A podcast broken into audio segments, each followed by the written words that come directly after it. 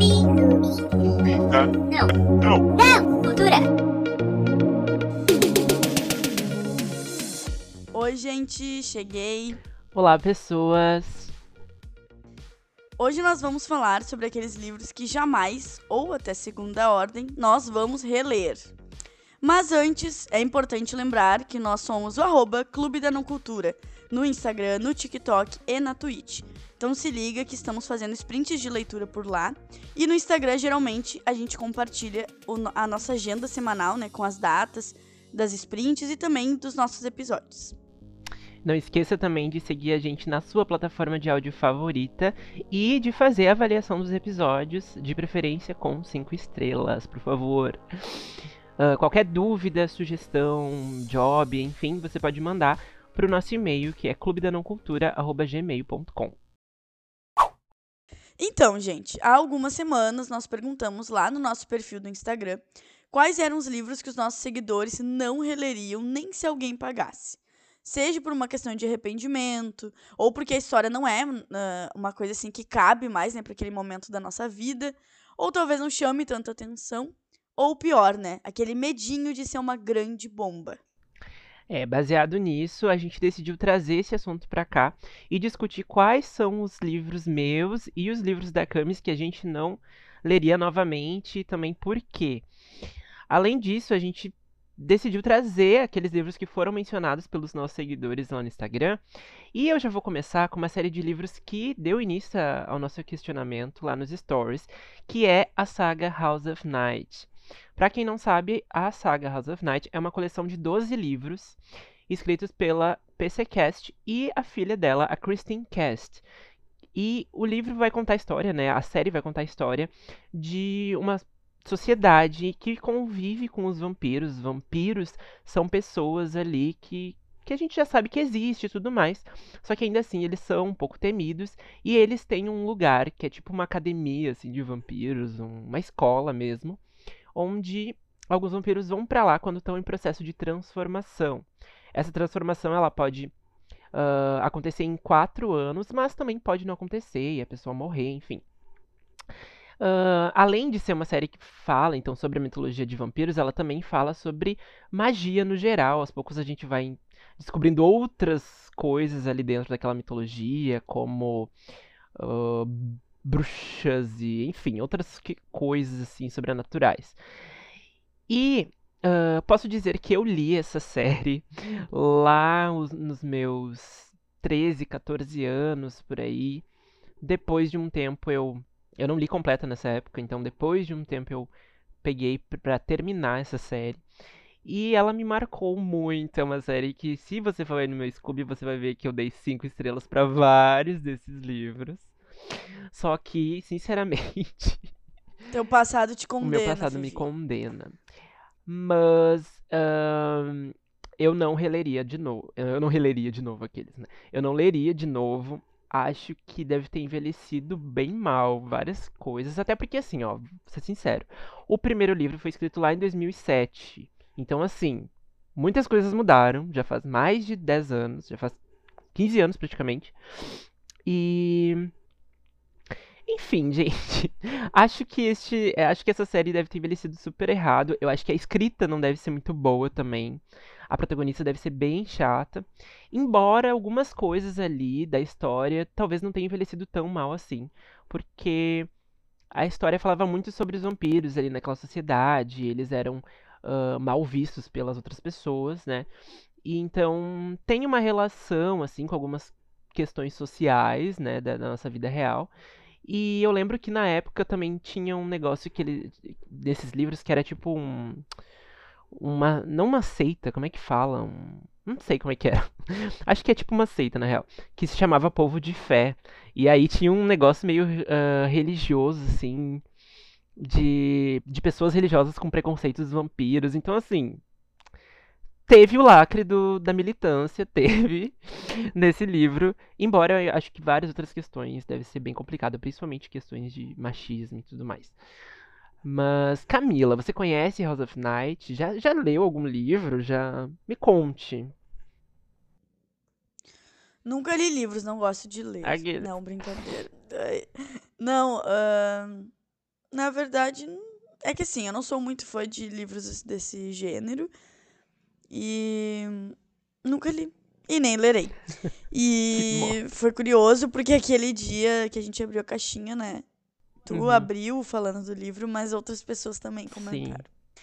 Então, pelo jeito, a maioria não, não quer ter novamente essa experiência. E falando em não querer ter novamente essa experiência, uh, também trouxeram os livros da Talita Rebouças, né? Que é direcionado ao público mais jovem, público adolescente. É uma autora nacional que nos últimos anos ela teve aí mais de, sei lá, quatro uh, livros adaptados para o cinema, então isso é muito legal. Né, é um grande feito. E eu acho que a questão da Thalita Rebouças é muito mais a linguagem, né? Que é aquela coisa da história não funcionar tanto quanto determinado tempo, né? Da tua vida. Uhum. Então, acho que é... Eu, por exemplo, já tive experiência de ler uh, livro dela, mas eu era muito mais jovem. E, por exemplo, eu li o Fala Sério Mãe, né? e eu lembro que na época isso me marcou, de certa forma, porque ela traz muito aquele universo adolescente, de quando a gente ai, fica birrento com pai, birrento com mãe, toda aquela situação da gente estar tá se encontrando, ai, do beijo, né, do primeiro beijo, todas essas coisas. E eu acho que ela traz isso muito bem. E aquilo fica impactante naquele momento, mas assim, não tem como tu ter 25 anos, 30 anos e ter esse mesmo sentimento, até porque é um livro que tem uma linguagem mais simples, né? E ela tem aí uma série de livros que é o Fala Sério Amiga, Fala Sério Amor, Fala Sério Pai, então todos uhum. vão trazendo perspectivas diferentes desses relacionamentos, né? E dos problemas. Então, ai, da melhor amiga vai ser aqueles outros problemas, ai, uma fofoca, uma briga. E com a mãe, a, a, o relacionamento, com o pai também. Eu acho que esses livros também têm algumas questões bem pontuais, uh, mais problemáticas, assim, não posso me aprofundar muito, porque eu não li várias coisas dela. Mas são coisas muito pontuais da época, porque são livros que foram lançados há muitos anos atrás, né? Então, tem algumas coisas que daqui a pouco a autora mesmo não traria nos dias de hoje, mas, né, naquela época, talvez aquilo é, tivesse que ser dito dessa forma. Então, é, foi um dos exemplos trazidos, mas eu acho que é muito mais nesse caso sobre a fase, sobre o momento que se vive, porque realmente é uma leitura que tu não pode fazer com uma idade mais avançada, porque aquilo não vai te, te impactar. Não cabe mais, né? É. é eu nunca li nada da Thalita Rebouças e provavelmente eu não vá ler, até porque hum. não por uma, uma coisa de tipo, ai, não, não vou ler Thalita Rebouças. É mais por uma coisa que ela faz livros que são para pessoas é. de com, sei lá, 12, 13, 14 anos. Eu não tenho mais essa idade, então realmente não, não me daria mais. A não ser que ela fizesse, né, uma história mais voltada para o público adulto, provavelmente leria. Uh, mas eu confesso que eu gosto bastante das adaptações. Uh, eu já assisti uh, aquele Pai em Dobro, que também tem roteiro dela, uh, e acho que é baseado num livro dela também. Uh, alguns outros, assim, que agora eu não lembro de cabeça, mas. acho que teve um último que foi com a Larissa Manoela até que fez. Que é um pouquinho mais adulto ah, tal, que ela é. que é, tem o sonho de ser médica e tal. Mais jovem adulto, assim. E eu achei bem legal. Mas, realmente, esses Fala Sério Mãe, Fala Sério Pai, blá blá blá, não, não li nem lerei. Agora, um livro que foi mencionado lá na caixinha, e, ou melhor, um livro não, uma trilogia, vamos dizer assim, né, que é a trilogia A Seleção, uh, da Kiera Cass. Ela é uma trilogia, então, que vai contar a história de uma sociedade também distópica, assim, que tem uma monarquia, né? Então tem o rei, a rainha, tem o príncipe. E esse príncipe ele precisa se casar e aí tem uma competição, né? Que é, se chama a seleção, que é a seleção onde participam 35 garotas e todas elas têm a chance de ser a princesa, né? No caso, a esposa do, do príncipe Maddox. E aí uh, tem a América, que é a personagem principal desse livro. Ela não tem, ela não tem vontade de participar dessa seleção. Pelo contrário, ela já tem até um namorado, enfim. Então ela nem imagina. Só que acaba sendo ali, uh, se incluindo ali para participar e uh, avança na competição, né? Enfim. Aí se dá toda a história da trilogia. Minha experiência com esse livro é que eu li essa trilogia. Então eu li a seleção, li a Elite e li a Escolha. E eu não li os outros dois livros que fazem uh, parte também do mesmo mundo, mas que não é necessariamente com a América, não é a trilogia, trilogia original. Um, e aí, esse livro é interessante, porque assim, quando eu fui ler ele, eu pensei assim: vou ler algo que não seja tão bom, provavelmente não é tão bom, mas eu vou me propor essa diversão. E foi bem divertido ler esse livro, confesso. Não acho ele o supra-sumo da literatura, muito pelo contrário. Uh, mas ele é bem. E claro que tem várias coisas que, pelo fato da premissa ser essa coisa de tipo, ai, uma escolha, o rei, a rainha, blá blá blá. Tem vários assuntos ali que são bem complicados, tipo, envolvendo machismo, a, principalmente a trilogia, ela, principal, não tem nada de representatividade, então, assim, é só gente branca, padrão. Uh, mas foi divertido na época que eu li ele. Uh, não releria. E, mas eu tenho muita curiosidade de talvez ter uma adaptação, que é o que rola aí, parece que a Netflix estava produzindo, né? Então, eu tenho muita curiosidade, porque a própria autora sabe dos erros da, da trilogia e já se pronunciou falando exatamente que na adaptação ela quer ser, quer corrigir esses erros, né? Então, eu olharia a, adapta a adaptação e quando eu li, eu li num, numa época que eu tava numa ressaca literária, então me ajudou a sair dessa ressaca, então tenho até um meio que um carinho guardado para essa para essa história. Embora novamente não lerei. Bom, temos um outro livro, né, que foi citado também, que é Belo Desastre, da Jamie Maguire. Nós uh, temos um episódio, inclusive, aqui no podcast, que a gente fala um pouco das problemáticas da autora em si. Então já começa por esse primeiro ponto de por que né, é levantado esse livro uh, quando se pergunta assim, o que você não uh, leria de novo? Belo Desastre é um, é um dos exemplos mais citados, porque eu acho que conforme as, as polêmicas da autora foram surgindo, as pessoas foram perdendo aquele apego, aquele afeto pelo livro, pela história e tal. Porque realmente ele teve aquele momento de hype, né? Quando eu era mais jovem, assim. E durou, assim, por um bom tempo. Não à toa. Tem os outros livros, né? Que é a série de livros dos irmãos Maddox. Então, no Belo Desastre, a gente tem o Travis, que daí ele vai ficar com a Abby. E é basicamente um casal, aquele bem. A mocinha que, que não fala, fala ir em bebe, como diz a sinopse. É, exatamente, que a gente já sabe, né, quase tudo como vai acontecer. Ele é, ele é tipo um bad boy, é o cara mais bonito do colégio, aquela coisa toda. Uh, e daí eles se. Eles fazem uma aposta, se eu não me engano. E ela vai até morar com Sim. ele. Assim, de saúde. Bom, eu morro eu... com esse livro, porque. eu sei. Quando ele entrou. Eu nunca li ele, né? Eu nunca li.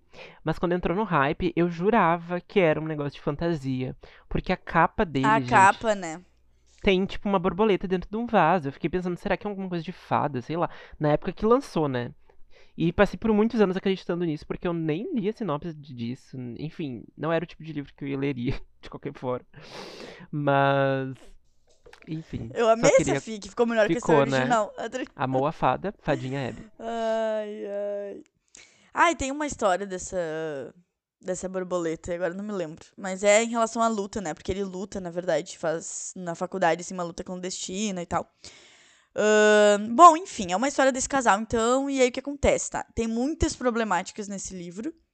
Eles são um casal que briga demais. Ela é submissa em relação a ele a vários momentos, em vários momentos do livro. E ai, gente, é tanta coisa, até me canso de falar desse livro. Eu acho que eu já falei desse livro umas 300 vezes em toda a minha vida que é possível falar, porque assim, eu li esse livro, inclusive duas vezes, aí que tá. Credo. Eu li esse livro uma vez Você muito jovem, sim, meio adolescente. Esse ponto, Camila. É, tipo isso, eu fiz uma tortura psicológica comigo mesmo. E quando eu li ele de novo, eu tava na faculdade, eu devia ter, sei lá, 20, 21 anos. Até na época foi engraçado porque tinha as minhas colegas da faculdade, já tinham lido e a gente começou a debater o choque. Olha só, foi um choque, porque assim, eu li mais jovem, daí eu fui reler ele com lá meus 20, 21. E cara, é um troço que tu fica assim, o que está rolando? Porque mesmo naquela época que eu tivesse percebido as coisas, obviamente não ficou tão claro quanto nesse segundo momento. Então assim, eu nem vou falar tanto da escrita, porque eu acho que a autora ela escreve bem. Mas o ponto é todas as problemáticas da história, do casal, das brigas que eles têm, como é abordado as coisas ali na história. E principalmente porque é um livro que ele tem é, personagens interessantes. Inclusive, tem outros livros dessa série que são legais de acompanhar, são mais maduros e tal. Só que o Belo Desastre, especificamente, ele tem coisas bem sutis, assim, de um relacionamento abusivo, que podem, inclusive, eh, fantasiar para quem é mais jovem, para quem acha que, que, ah, esse é um relacionamento perfeito, é muito legal e tal. Então, eu acho que é um livro que ele poderia não ser do jeito que ele é, sabe? Eu acho que essa é, é isso que me incomoda muito em Belo Desastre. Ele poderia ser muito melhor do que ele se propõe a ser. Então, é uma história que não só eu, mas como muitas pessoas, né, que já releram mais velhas ou que uh, leram recentemente, descobriram, não, não querem ter essa experiência de novo, né? Uhum. Porque é um livro que realmente tem todas essas questões. E a autora, ela tem também é, essas falas problemáticas, esses preconceitos. Então, além de tudo, por favor, não releiam esse livro. E se não leram ainda, nem vão atrás, que não vale a pena. ai, ai. Enfim, o nosso episódio 10 fala um pouquinho sobre as problemáticas. Isso. Então, escutam. Escutem. Aqueles nem escutam. Uh, tá bom?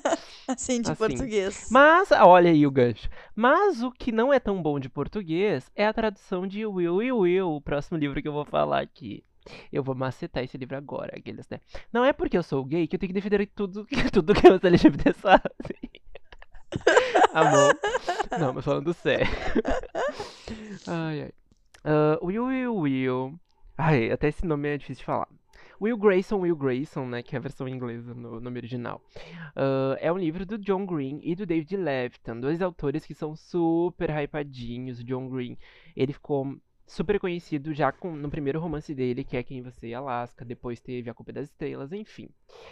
Uh, e o David Levitan é né, conhecido por Todo Dia, por Dois Garotos Se Beijando e vários outros livros uh, que também foram, tiveram sua fama, né? Seus 15 minutos de fama. Uh, e o Will Will Will é uma. Will Will Will. É a junção desses dois autores, cada um vai escrever um ponto de vista do, de um uh, adolescente chamado Will, né? E não só isso, eles não se chamam apenas Will, eles se chamam Will Grayson, os dois. E eles se encontram um belo dia, né? O livro vai contar a história ali uh, deles que são meio depressivos, eles são bem para baixo, assim, enfim, adolescentes que ninguém me entende, blá blá blá. Até que um dia eles se encontram e aí acontece a história, enfim.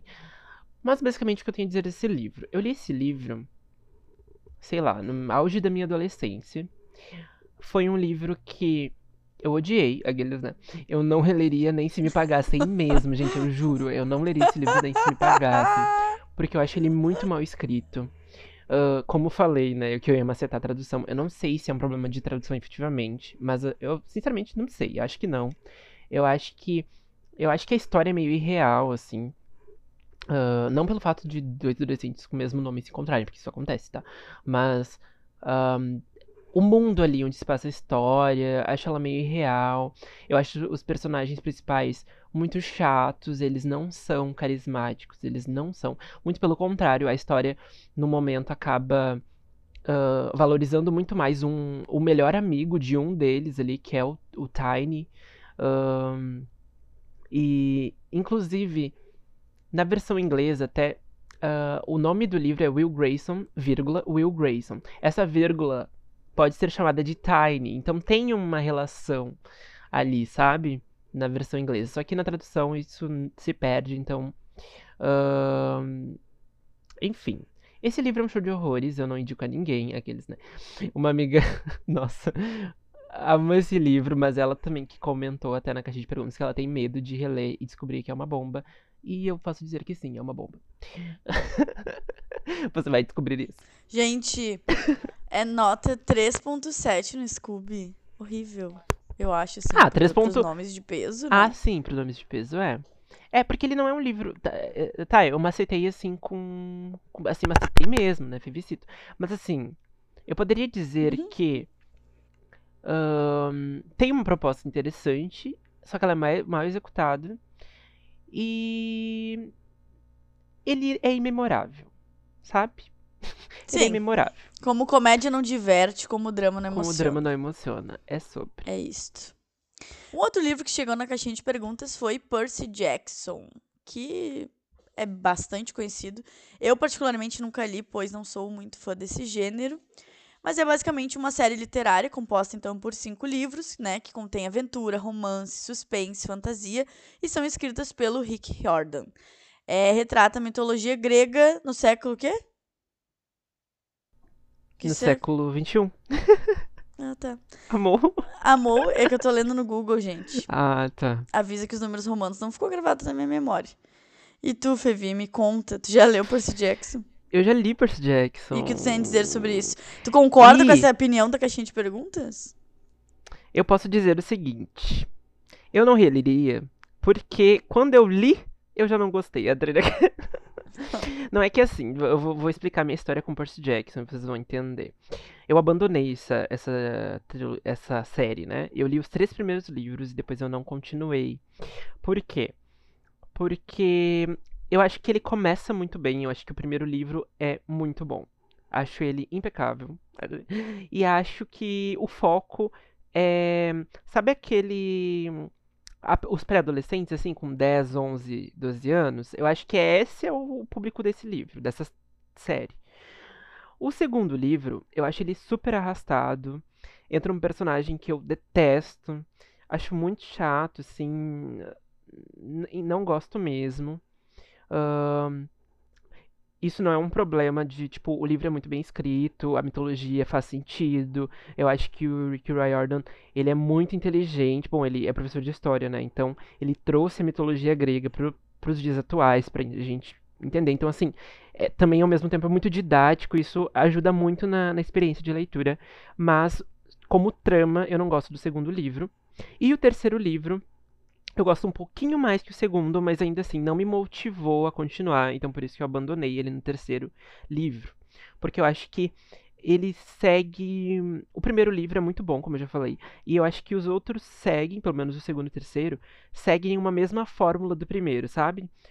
O, o, o menino ali que aí descobre um conflito, que é a famosa jornada do herói, só que eu acho que tem formas de tu fazer que fique mais legal do que só repetir as coisas, sabe? Então é sempre o Percy aparece alguma coisa que ah, tá envolve- envolvendo uma profecia lá do Percy Jackson, e aí ele tem que enfrentar isso, e aí no fim é sem, eles sempre saem do lugar onde eles estão, vão fazer tipo uma grande aventura para tentar destruir isso, sei lá, descobrir tal coisa, enfim. Esse tipo de coisa é muito chato pra mim. Ah, e quando eu li, eu não li no- na idade do público-alvo, eu li, eu era um pouquinho mais velho, tinha uns 15, 16 anos. Então, eu já não gostava tanto. Então, eu não leria de novo, mas eu acho que a proposta é muito legal. E vai ter série, né, no Disney Plus, então espero que seja uma adaptação muito fiel.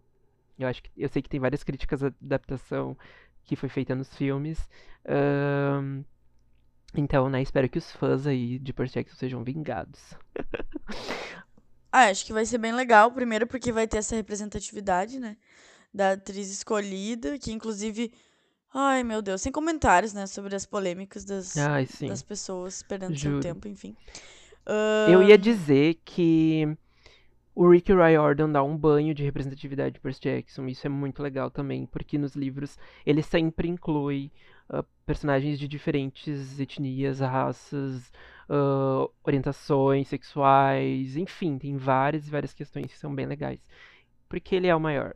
Aqueles, né? Eu pago um pau pra ele como autor, mas eu não gosto de Percy Jackson, mas eu pago um pau pra ele como autor, assim, acho ele muito, muito legal, muito querido, muito talentoso. Ah, eu acho que a Tá bom. história marcou a vida de muitas pessoas, assim, muitos adolescentes, que hoje em dia, Uhum. obviamente, são adultos, né?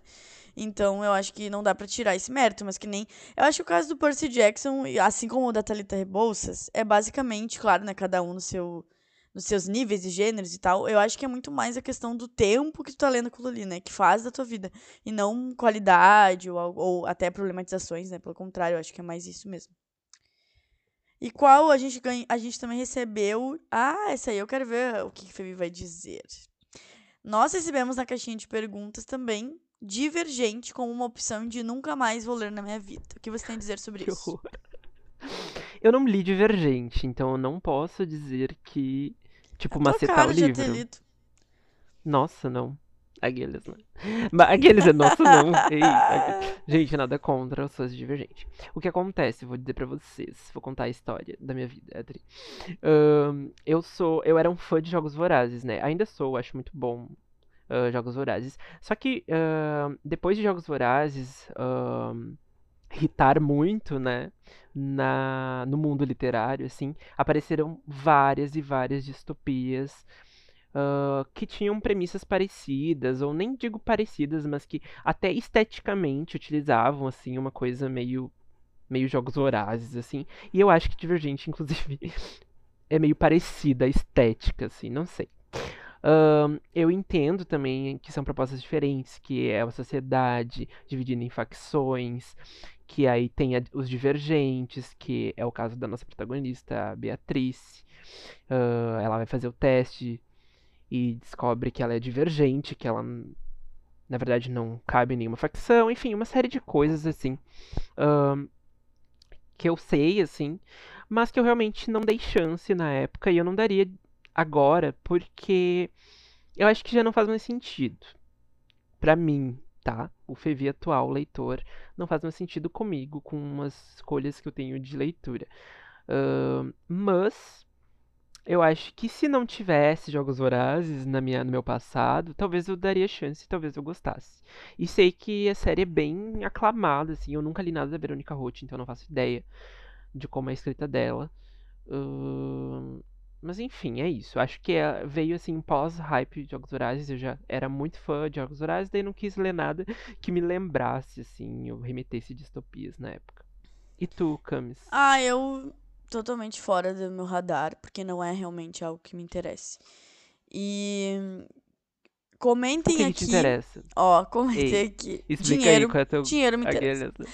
Comentem aqui se vocês querem que o Vivi faça uma maratona e leia Divergente e depois faça resenhas vou- aqui- aqui do podcast. Será? Será? Arrasta pra Ei. cima.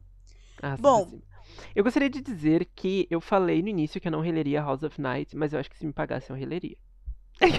então faça não, seu pix. não, não, não. Vamos cortar aqui essa edição mostrando. Bota aí replay. Bota Ei. replay de tu- o que, que tu falou. Ai, que ótimo. Porque não, tu não falou vou assim, botar ó, não, dá muito Nem trabalho. que me pagassem, tu falou. E eu não falei pra House of Ei, Night. ei, falou.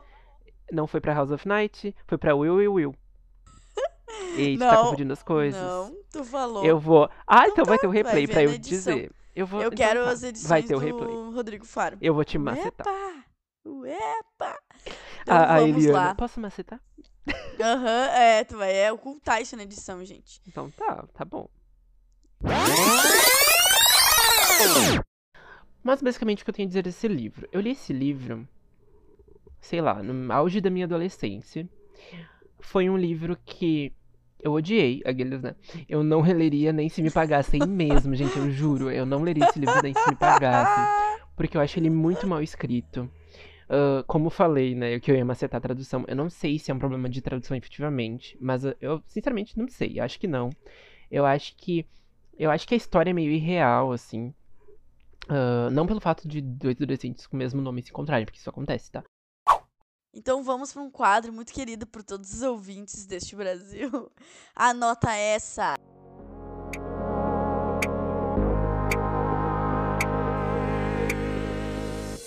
Fevi, me conta qual a sua dica, filme, livro. O que importa é influenciar é vocês esse positivamente. que Brasil é esse, gostaria de dizer. Ai, ai. eu decidi pegar um livro que eu li há muitos anos atrás e que eu releria muito ele. Até porque eu já reli ele. E ele é um dos meus livros favoritos da minha vida. Ei, então estamos falando aqui de favoritões. Que é O Caçador de Pipas. Eu li esse livro quando eu tinha 12 anos de idade a primeira vez. E ele não é um livro para uma criança de 12 anos de idade. tá? Inclusive, ele é um livro para maiores de 18 anos. Porque ele é muito pesado. Ele fala de muitas questões pesadas. Ele fala de uma história de uma amizade em meio à guerra. Ahn, tem vários gatilhos de. ah, de. Enfim, violência, de abuso, ahn, de racismo, de várias, várias questões. Ah, mas esse livro é muito, muito bom. Eu amo, amo, sou apaixonado. Ele vai contar a história então de amizade do Amir e do Hassan. Eles são dois meninos que eles são quase da mesma idade, eles são adolescentes lá no, na década de 1970. Só que o que acontece? O Amir, ele é rico, né? Ele é, vem de uma família uh, que tem posses, né? E o Hassan, na verdade, é uma, um amigo dele, amiguinho dele, da mesma idade, assim. E o Hassan é filho do empregado, então eles vivem em realidades muito diferentes, mas muito próximos exatamente porque estão ali no mesmo ambiente. E aí a gente vai uh, vendo como essa amizade vai crescendo, vai crescendo, até que eles vão, né? Uh, isso não tem romance, tá, gente? Eles são amigos mesmo. Só que eu digo que eles vão crescendo, né, com isso e como a vida vai levando eles para caminhos diferentes e ao mesmo tempo que se relacionam de certa forma. Então, é muito legal. Indico muito. Eu amo Khaled Hossein. Ele também escreveu A Cidade do Sol. Um, sei que alguns livros, ah, alguns livros não, sei que os livros dele já foram criticados por alguma coisa ou outra, mas no geral acho que são histórias que são muito boas e que valeram a pena ser contadas nos momento, no momento ali que, que foi contadas. Então, assim, leiam. Leiam Caçador de Pipas. Ótimo, gostei. Já botei aqui na próximas leituras. Vai estar tá aí na minha fila. Vai ter choro, sim. 50 lugar. Bom. Gente, a minha dica hoje é O Mito da Beleza, da Naomi Wolf que é uma jornalista. Esse livro é um livro de não ficção. É um livro que eu releria, porque ele é um livro que, de certa forma, ele é meio denso em alguns momentos, assim, então ele precisa, às vezes, que tu retome. Então eu faria essa leitura de novo. É, um tempo depois que eu tinha lido esse livro, saiu algumas polêmicas da autora, assim, algumas opiniões que ela, que ela tem e tal. Mas, falando sobre o conteúdo em si, eu acho que ele teve um, um Ai, não é o divisor de águas, mas eu acho que ele teve um momento, assim, que impactou na minha vida. Me fez ver algumas coisas. Eu acho que a gente, as mulheres, principalmente, por toda a questão da pressão social e do machismo, enfim.